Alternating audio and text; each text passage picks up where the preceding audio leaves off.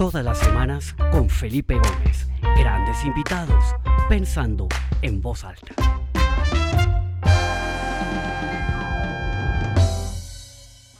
Bueno, bienvenidos a todas las personas que se comienzan a conectar esta tarde de noviembre.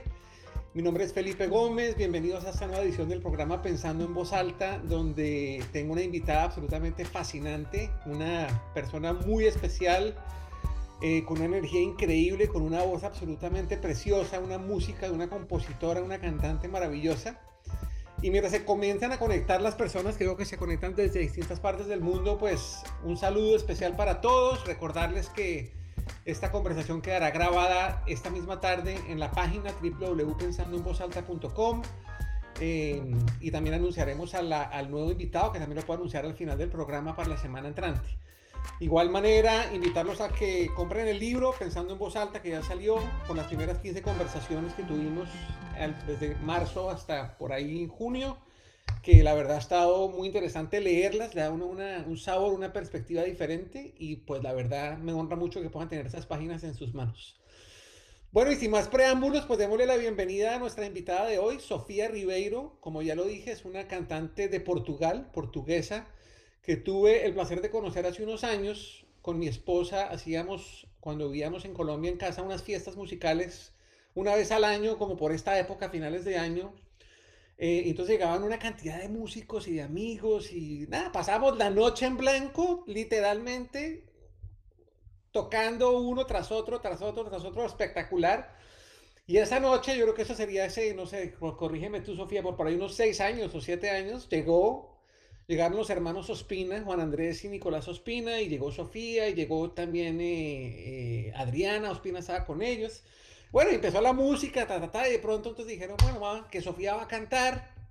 Yo estaba ahí sentado, y empieza a cantar Sofía, y a mí se me pone la piel de gallina, y yo, ¿qué es esta vaina tan increíble? Una voz, como lo acaban de ver, absolutamente fascinante. Yo soy un amante de la música eh, eh, del Brasil, del Bossa Nova, y cantaron ahí un Bossa Nova divino. Bueno, fue espectacular y ahí comenzamos una amistad muy bonita em, que nos ha traído, bueno, nos hemos encontrado en distintas partes del mundo. Vamos a hablar de un encuentro que tuvimos en Portugal hace unos años. Pero Sofía, bienvenida, pensando en voz alta, de verdad que para mí es un privilegio tenerte acá. Muchas gracias, yo muy feliz de estar acá. Y claro, no me acuerdo hace cuántos años fue eso, pero fue muy especial esa noche una cantidad de talento en esa casa que era como... Sí, la verdad era un poco intimidante porque cada vez que pasaba alguien era realmente wow, sorprendente, ¿no? Y esa noche, bueno, tú fuiste de los highlights de esa noche, fue espectacular. Ay, gracias. Sofía, eh, cuéntanos un poquito de ti. ¿Quién es Sofía Ribeiro? Eh, mm. Cuéntanos un poquito de lo que haces, etcétera, etcétera. Preséntate un poquito porque pues yo puse ahí unas palabras en la página, pero chévere que seas tú misma quien nos cuenta quién es Sofía Ribeiro. Pues yo soy de Portugal, de Porto, em, pero he viajado mucho, mucho por todo el mundo y viví en muchas ciudades diferentes y, hace muchos años que ya no estoy viviendo en Portugal, entonces he vivido en, eh, Barcelona, en Boston, en París, en Bruselas. Eh, ahora estoy pasando una temporada en Bogotá, una temporada que se alargó un poquito por la pandemia, que ya les contaré. Y mm, soy cantante, soy compositora también. Eh, también hago talleres de principalmente de improvisación con la voz, eh, que es un trabajo muy bonito y que al cual me he dedicado mucho en los últimos años. Y pues me gusta una cantidad de cosas más, pero yo creo que resumidamente es, eso. Yo canto, yo me encanta cantar, me encanta hablar, me encanta expresarme a través de mi voz. Y, em, y eso, y me encanta la naturaleza. En este momento estoy en un lugar muy bonito con muchos árboles alrededor mío, que es, es, es lo que más me gusta en este momento. Espectacular. Bueno, Sofía, hablemos un poquito de, de, de, ese 14, 15 de marzo de este año, ¿no? Eh, yo pues soy, como ya lo dije, un seguidor tuyo y veía todo lo que tenían, tenían una gira de conciertos internacional, ibas a estar en varios festivales de jazz este año súper importantes y llega esa época y todo como que se cancela, ¿no? Todo empieza a cancelarse poco a poco. ¿Cómo fueron esos primeros días de pandemia y cómo empezaste a ver que se trastornaba completamente tus planes tu dinámica de vida, tu dinámica de carrera. ¿Cómo fue ese principio de este fenómeno? Y luego vamos a ver eso cómo ha evolucionado, porque yo creo que pues sí ha sido muy difícil, pero también ha traído unos frutos muy bonitos.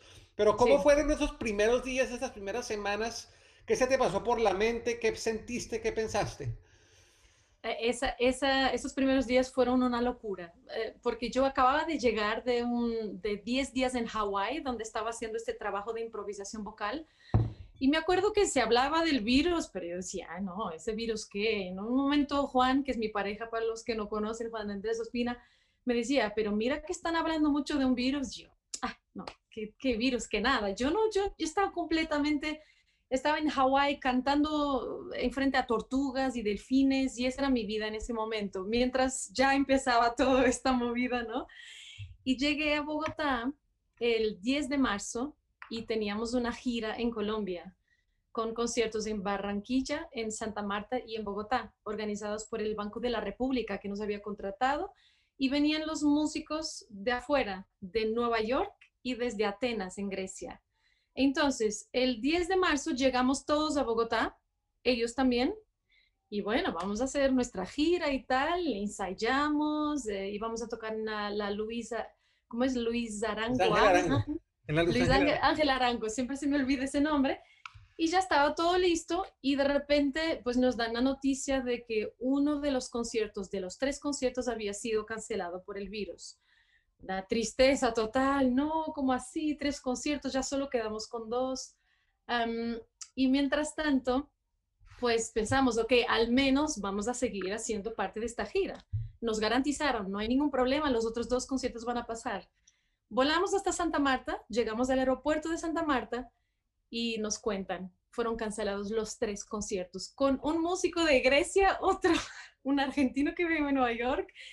No, yo empiezo a llorar al teléfono, o sea, yo no sabía qué hacer, yo, era como, no puedo creer, una gira organizada hace tanto tiempo, una gira súper bonita, y claro, la cosa fue llevar, devolverlos a sus países lo antes posible, porque empezaron a, encerrar fronteras en esos días, entonces esto ya era como el 12 de marzo o 13 de marzo, estaba ya la cosa muy caliente.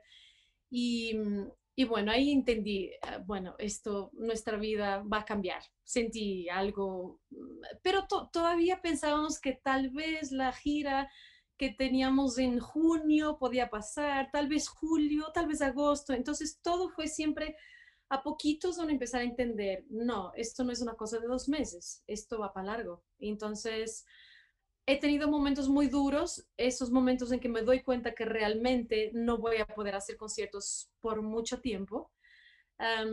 teníamos también, íbamos a dictar clases en un curso de Bobby McFerrin, que para los que no conozcan, pues es, él, es mi ídolo, es una persona increíble, un cantante impresionante. También fue cancelado, era en agosto. Entonces fue a poquitos, como cada noticia eh, generaba un poco de dolor, bastante dolor en algunos casos, y ahora pues seguimos adelante y tenemos que encontrar maneras de seguir haciendo música. En esos días que te pasó eso, 10, 12 de marzo, yo estaba justamente dando unas conferencias en, España y en Portugal, en tu tierra. Ah, ¿sí? Eh, y, y, un día una amiga que vive allá en Madrid me dice, Felipe, devuélvanse porque van a cerrar la frontera en Estados Unidos. Y le dije, ay, no seas exagerada, que van a cerrar la frontera en Estados Unidos, ¿no? Pero no. caso y entonces me metí a, a kayak y compré un tiquete para devolverme unos días antes y mira que el día que compramos el tiquete cerraron las fronteras acá en Estados Unidos. Y a mí me empezó a pasar algo muy similar. Empezaron a cancelarme las conferencias. Tenía otra ahí en Valencia unos días después, ta, ta, ta. Y yo pensé que esto era un tema de, no sé, 15 días, un mes, una cosa así. Esto luego vuelve a la normalidad. Y bueno, ya estamos en noviembre y la cosa no pinta para nada, ¿no? Entonces, pues, eh, en, en, mi cosa que pues es muy distinta a la música, aunque uso la música en, en mi trabajo. Eh, pues a mí me ha tocado reinventarme y me imagino que a ti también, como lo he podido ver y lo he podido atestiguar.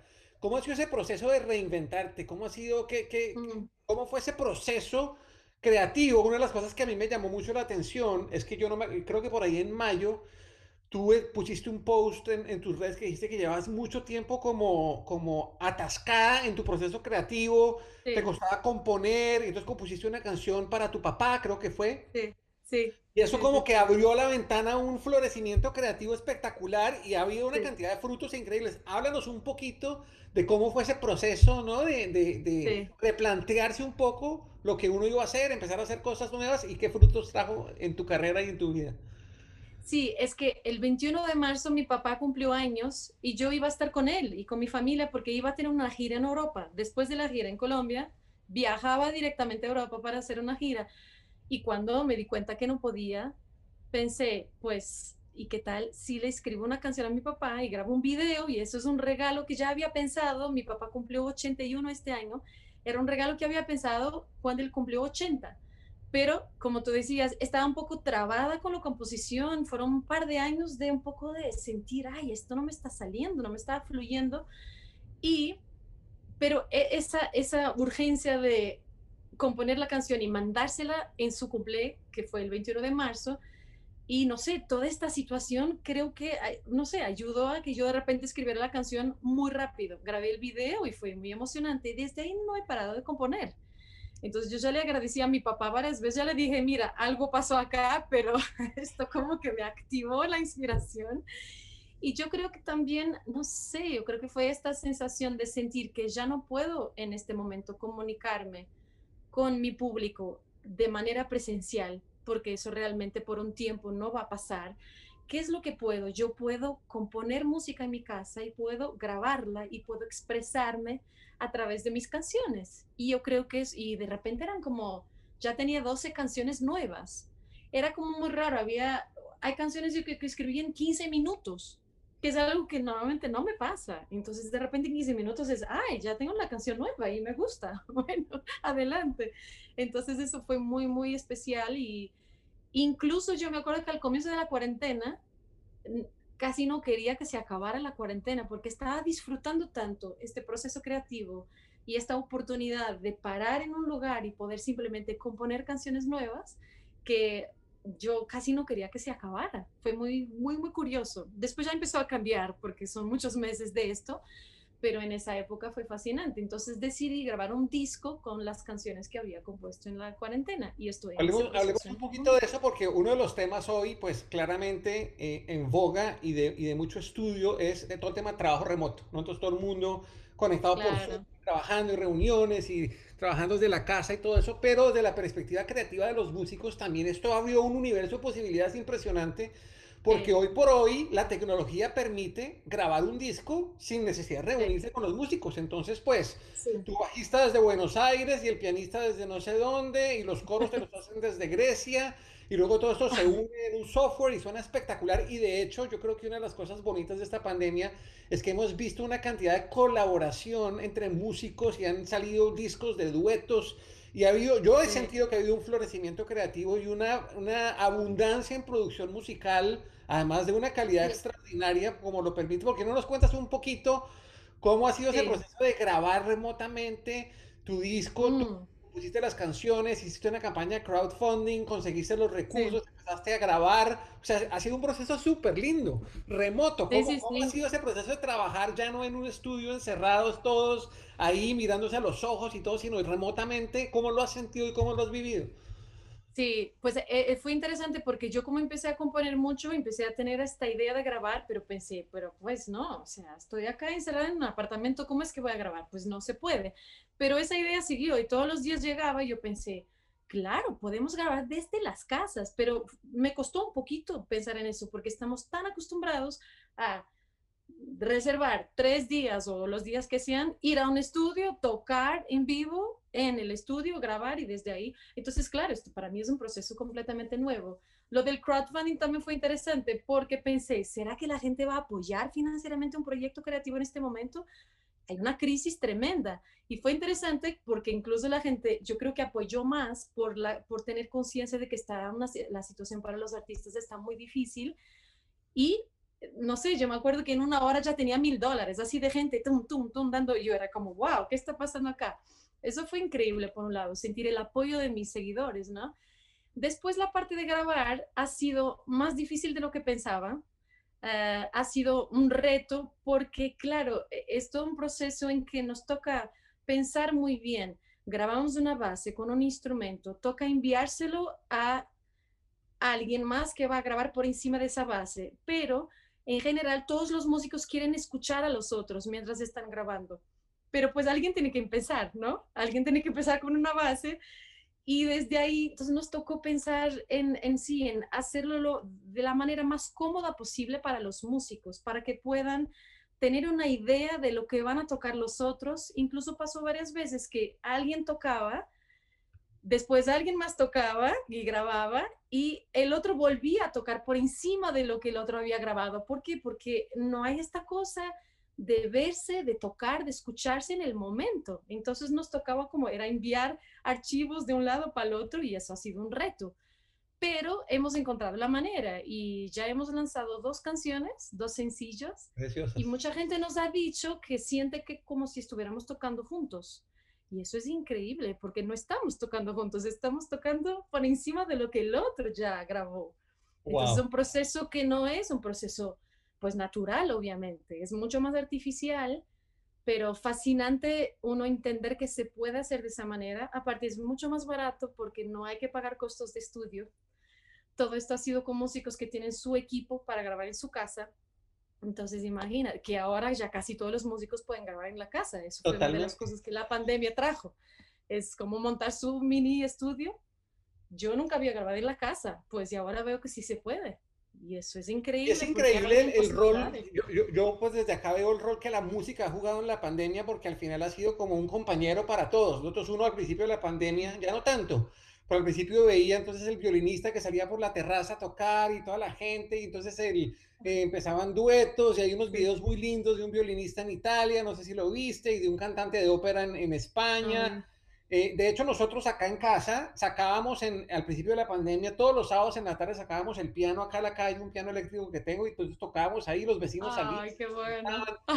La música ha jugado un rol súper lindo, luego se se, ¿cómo se llama? Se solidificó mucho más. Yo creo que ese concierto de Bocelli en la Catedral de, de Milán eh, fue, fue una cosa muy potente, ¿no? De, eh, una cosa súper bonita. Y de ahí en adelante uno ha visto muchos artistas sacando canciones nuevas, eh, dándole ánimo a la gente, la música acompaña.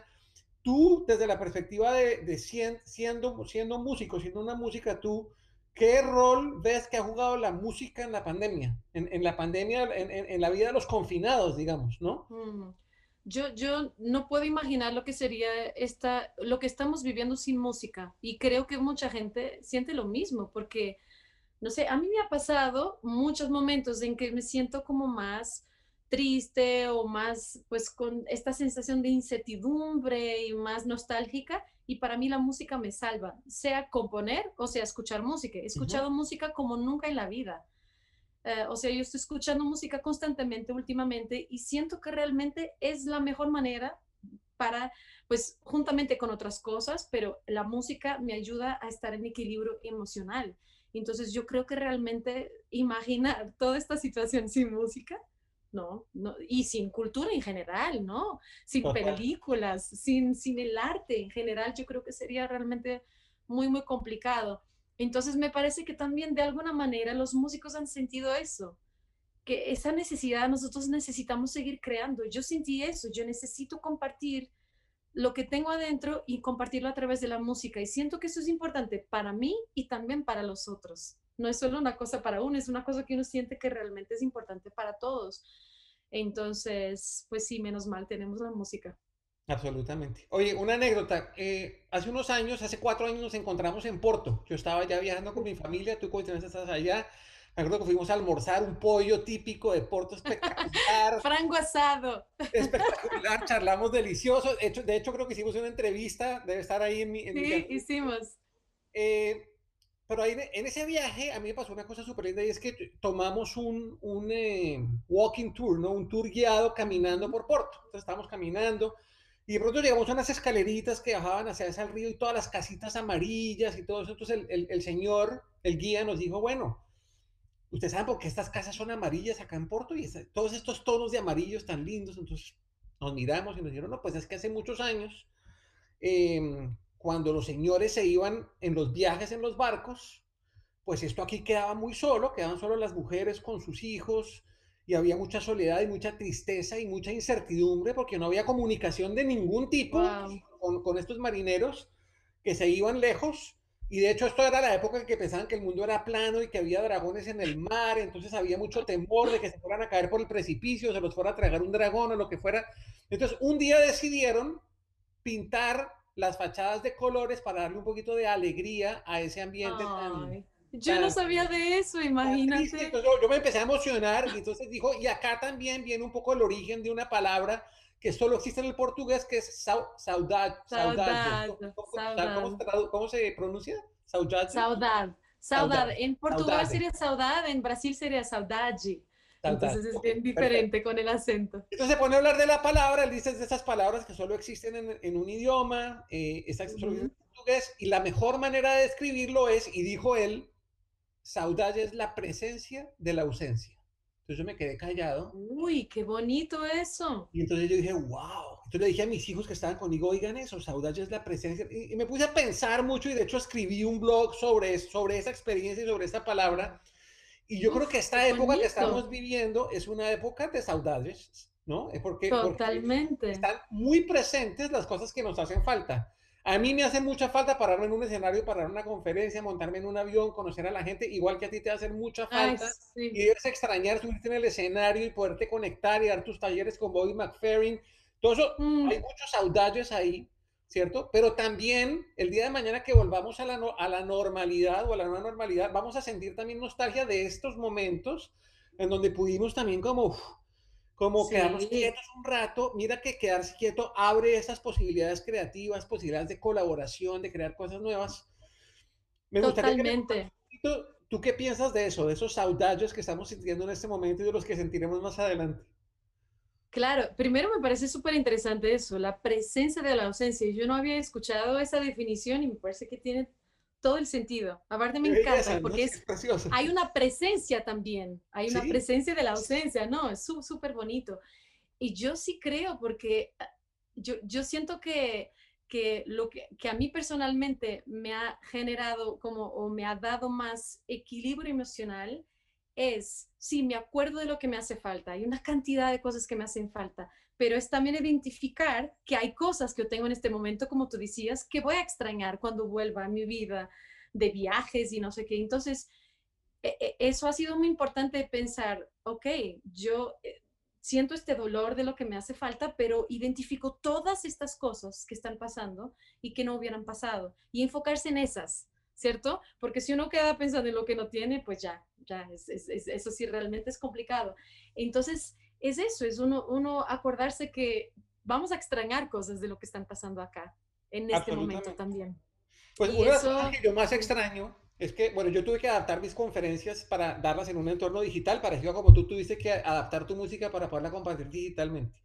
Pero una de las cosas que yo hacía en mi conferencia con el piano era poner a cantar a la gente en el auditorio y eso era mágico porque pues está, ah. está eh, comprobado que cuando la gente canta junta, pues crecen los lazos de confianza, etcétera, etcétera, y todo eso. Y entonces, pues en, mis conferencias virtuales, ese pedazo de la conferencia tocó editarlo y no hay cantada, ¿no? Em, mm. Y a mí eso me hace una falta tremenda, pero me gustaría que habláramos un poquitico sobre esos talleres con Bobby McFerrin, porque, porque yo creo que mm. ahí, pues más allá que ser un taller de canto, eso es una experiencia que une muchísimo a la gente que participa en esos talleres.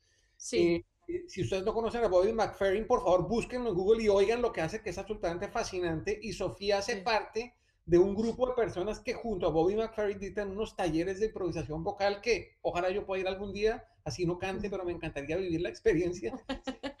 ojalá puedas. Cuéntanos un poquito esos talleres de Bobby McFerrin y más allá que, el, que la experiencia musical, ¿qué se lleva la gente que va a esos talleres como, como, como mm. hombres y mujeres que participan en esto? Ganan unos, unas habilidades y unos skills diferentes a, a, cantar mejor. ¿Qué es, ¿Qué es lo que pasa allá? Sí, porque en estos talleres, eh, más importante que cantar bien o ser bueno musicalmente, es vivir esa experiencia de cantar juntos. Qué, interesante que yo no sabía que tú ponías a la gente a cantar en, tus conferencias. Pues yo, yo lo hago en mis conciertos hoy en día, ya no hago un concierto sin que invite a la gente a cantar. ¿Por qué? Porque en estos talleres que, pues, que he estado haciendo, Ah, la idea es esa, es juntar un grupo de personas que por ahí tienen experiencias musicales completamente diferentes hay el músico, pero también hay la persona que canta en la ducha, hay la persona que dice que, que, tiene una voz horrible y que no quiere que nadie la escuche porque canta muy feo.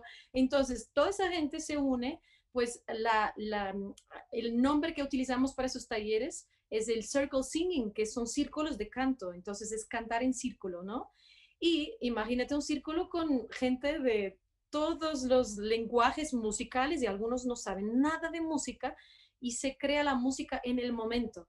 Entonces, no es que estemos cantando canciones que ya existen. Hay un líder eh, que se inventa la música en el momento, inventa unas partes que son unas partes repetitivas, que uno, como un loop, ¿no?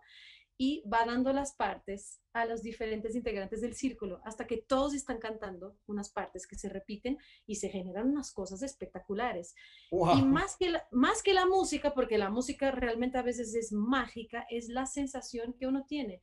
Porque imagínate la persona que dice que tiene una voz fea y que no quiere que nadie la escuche, de repente es parte de un círculo y está siendo parte de la música que está siendo generada y se siente como, wow, yo soy parte de esto. Esta música es divina, yo soy parte de esto con mi voz fea. Y el músico profesional también es parte de eso y también se integra en eso. Entonces esa sensación es muy poderosa y la sensación de que la música está siendo generada en ese momento y no se va a volver a repetir nunca más. Y eso es espectacular, es como, wow, esto está pasando ahora aquí con estas personas. Y hay una sensación de igualdad, hay una sensación muy, muy cálida que, que, que yo creo que realmente si más personas hicieran ese trabajo, yo creo que de verdad mejoraríamos el mundo, porque es como, sí, sí, no importa tu idioma, no importa tu cultura, tu raza, no importa tu conocimiento musical, todos estamos cantando y somos una voz. De alguna manera somos una voz juntos y eso es, es muy, muy lindo. Entonces yo, pues, ah, yo vivo muy enamorada de ese trabajo y quiero hacerlo lo más posible. Y el año pasado, en diciembre, antes de que empezara todo esto, eh, creamos una fundación acá en Colombia que se llama Casa Acústica y la idea es llevar este trabajo a comunidades de base. Fuimos al Putumayo a hacer esto con campesinos, eh, lo hicimos en, un barrio a las afueras de Bogotá.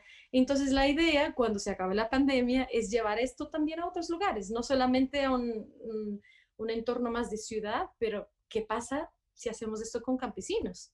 Entonces imagínate, lo máximo. Y lo hicimos en, en el Putumayo por tres días y ver ahí los campesinos cantando felices y improvisando, jugando con la música, no, espectacular. Así que eso ya cuando se acabe todo esto, ya ojalá podamos seguir con ese trabajo y de esa fundación y ir a muchos lugares en Colombia y afuera de Colombia también.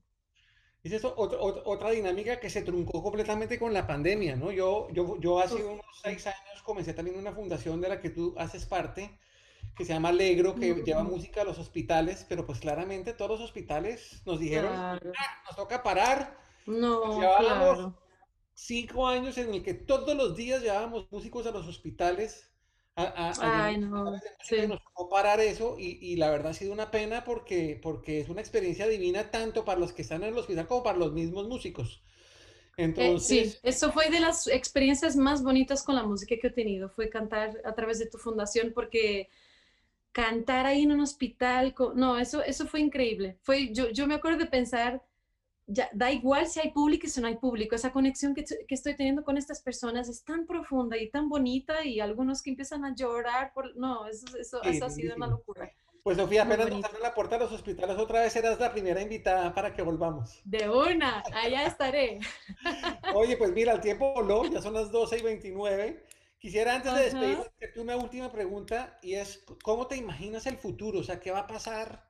No sé, a finales del año entrante. Yo creo que eso nos va a tomar un tiempo mientras vuelve a la normalidad, pero ¿qué te imaginas que va a pasar en la vida de un músico de una música como tú en los próximos 3, 5 años? Es, e, es, muy eh, curioso porque yo, yo en este momento siento como una apertura total, yo, yo siento que todo puede pasar.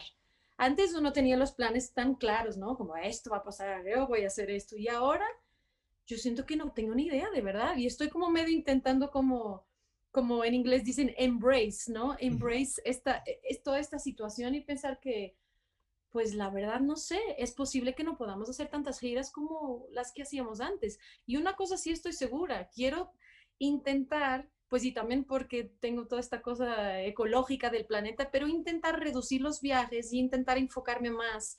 Ok, voy a estar, no sé, un mes en este lugar, porque yo me doy cuenta que hacíamos giras que era viajes constantes de un día para el otro, Mm. eh, Barcelona, Bruselas, Bruselas, París, ta, ta, ta, ta, ta, y, y, y tal vez tal vez se puede intentar estar un poquito más en el mismo lugar, ah, porque aparte también estoy disfrutando estar más tiempo en un lugar. Yo hace muchos años no estaba tanto tiempo en la misma ciudad. Entonces, es posible que los músicos también pensar un poquito de manera más local y no tan global, ¿no? Y, Así es. em, pero ni idea qué va a pasar. Nos toca abrazar esta incertidumbre y hacer lo mejor que podamos cada un día a la vez, ¿cierto? Pues espectacular, Sofía, de verdad que me llevo varias cosas. Me llevo uno que en momentos como este son oportunidades para uno como alentar, un- con- volver más lento todo y, y eso da pie para que el proceso creativo florezca, para salir con nuevas ideas, nuevas cosas. A mí me han pasado cosas similares, pues ha sido difícil, pero, pero también ha habido Sí. eh, unos procedimientos creativos espectaculares. Me llevo también esa, esa, esas puertas que se abran de colaborar eh, con Colaborar. personas que están muy lejos, que la tecnología hoy en día nos permite trabajar no solamente en trabajos convencionales, sino desde la perspectiva artística con gente que está en otras partes del mundo. Sí. Eh, me llevo también tus reflexiones de saudade tan bonitas de, de, de que vamos a extrañar algunas de las cosas que estamos viviendo ahora, así como hoy extrañamos las que teníamos ayer, creo que eso es una cosa, pero sobre todo ahorita lo último, de aprovechar el, el, el momento, un día a la vez, abrazar, yo creo que embrace pues, se puede traducir un poquito como abrazar Abrazar. Esta incertidumbre y, y vivirla con alegría, porque yo creo que no podemos hacer nada diferente. Eh, Totalmente. Creo que es muy Y fácil soltar. la pena y quejarse mucho, pero creo que lo más, eh, lo, lo más sabio es de verdad abrazar esta incertidumbre, llevarla Sí. un día a la vez, que cada día trae su afán y creo que esta es de las grandes lecciones que nos deja esta pandemia. Totalmente. Una gran, gran lección. Pues. Sofía, de verdad, muchísimas gracias. Antes de cederte el micrófono para que te despidas de todos, eh, yo me despido, muchas gracias y los invito a la semana entrante que tendremos a Felipe Bayón, presidente de Ecopetrol en Colombia, la compañía más grande de Colombia y una de las más grandes de América Latina y creo que vamos a tener una conversación súper interesante. Entonces los invito, esta tarde quedará ya toda la información en la página web para que se puedan registrar. Y ya, le cedo el micrófono a Sofía para que te despidas y de verdad muchas gracias por haber aceptado esta invitación. Sí, Muchísimas gracias a ti, Felipe. Siempre es un placer hablar contigo. Yo también me llevo ahí, ¿no? Como hablar contigo, eso también siempre me hace eh, pensar en nuevas cosas. Así que es una inspiración mutua, ¿no? Nos vamos los dos y seguramente los que nos están escuchando también. Y siempre ir buscando nuevas maneras de, de pensar en las cosas. Así que mil gracias por la invitación. Mil gracias a todos los que nos están escuchando. Y, eh, y bueno, estamos juntos, todos juntos en esta, en esta aventura que estamos viviendo, en este momento de la humanidad que nos tocó vivir. Así que estamos juntos y eso, un día a la vez y vamos a poder superar todo y, y gracias a todos por escucharnos. Sofía, y para despedirnos, ¿por qué no nos regalas un pedacito de, de una cancioncita? A ver qué podría ser. ¿Un pedacito? ¿Así a Sí. capela? Ok. A capela. Claro, porque acá no tengo ningún instrumento. A ver qué podría ser. Voy a cantar un pedacito de una de las canciones que compuse en esta pandemia. En Dale. que fue una de las canciones, sí, que fue una canción en que yo me di cuenta que la música es lo que da sentido a mi vida y que es lo más importante que tengo en mi vida. Canto mágoa, canto dor, canto tristeza, canto amor, canto a sombra e a beleza. Canto luz, canto sorrisos, canto flores. Sou feliz com as canções, os meus amores. Canto luz, canto sorrisos, canto flores. Sou feliz com as canções, os meus amores. Espectacular, Sofía, muchas gracias. Muchas un gracias abrazo a y espero que nos podamos ver muy pronto. Ojalá que sí, un abrazo muy grande y a Un abrazo todos. para todos, chao. Chao.